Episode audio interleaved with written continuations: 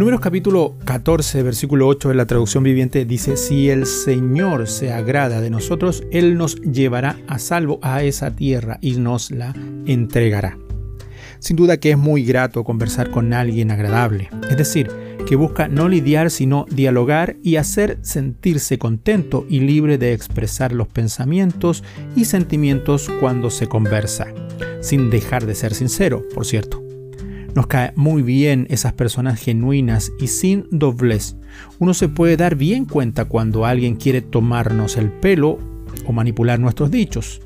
Algunos hacen lo imposible hasta hipocresía y usan la salamería para agradarnos y que estemos con ellos en sus opiniones.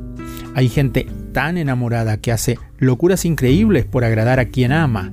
Le trae regalos, le escribe versos, hace gastos de energías más de lo normal, pasamos frío o calor, se mojan bajo la lluvia, sonríen casi a la fuerza y están dispuestos a ir incluso a la luna si fuese necesario por agradar. Qué triste es cuando tanto esfuerzo no es correspondido o al menos no reconocido por el otro. Es necesario conocer muy bien la voluntad de quien yo quiero agradar, saber qué le gusta de mí, qué quiere que haga en su favor para agradarle y para regalarle alegría. Pero también pensemos que a Dios podemos agradarlo solamente haciendo su voluntad, expresada en su palabra revelada al hombre, esto es, la Biblia.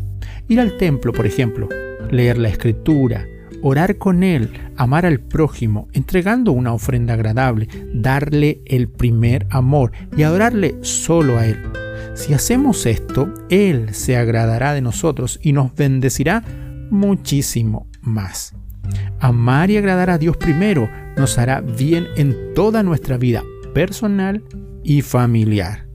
¿Sabes? El que busca agradar a Dios siempre será bendecido. Bendiciones.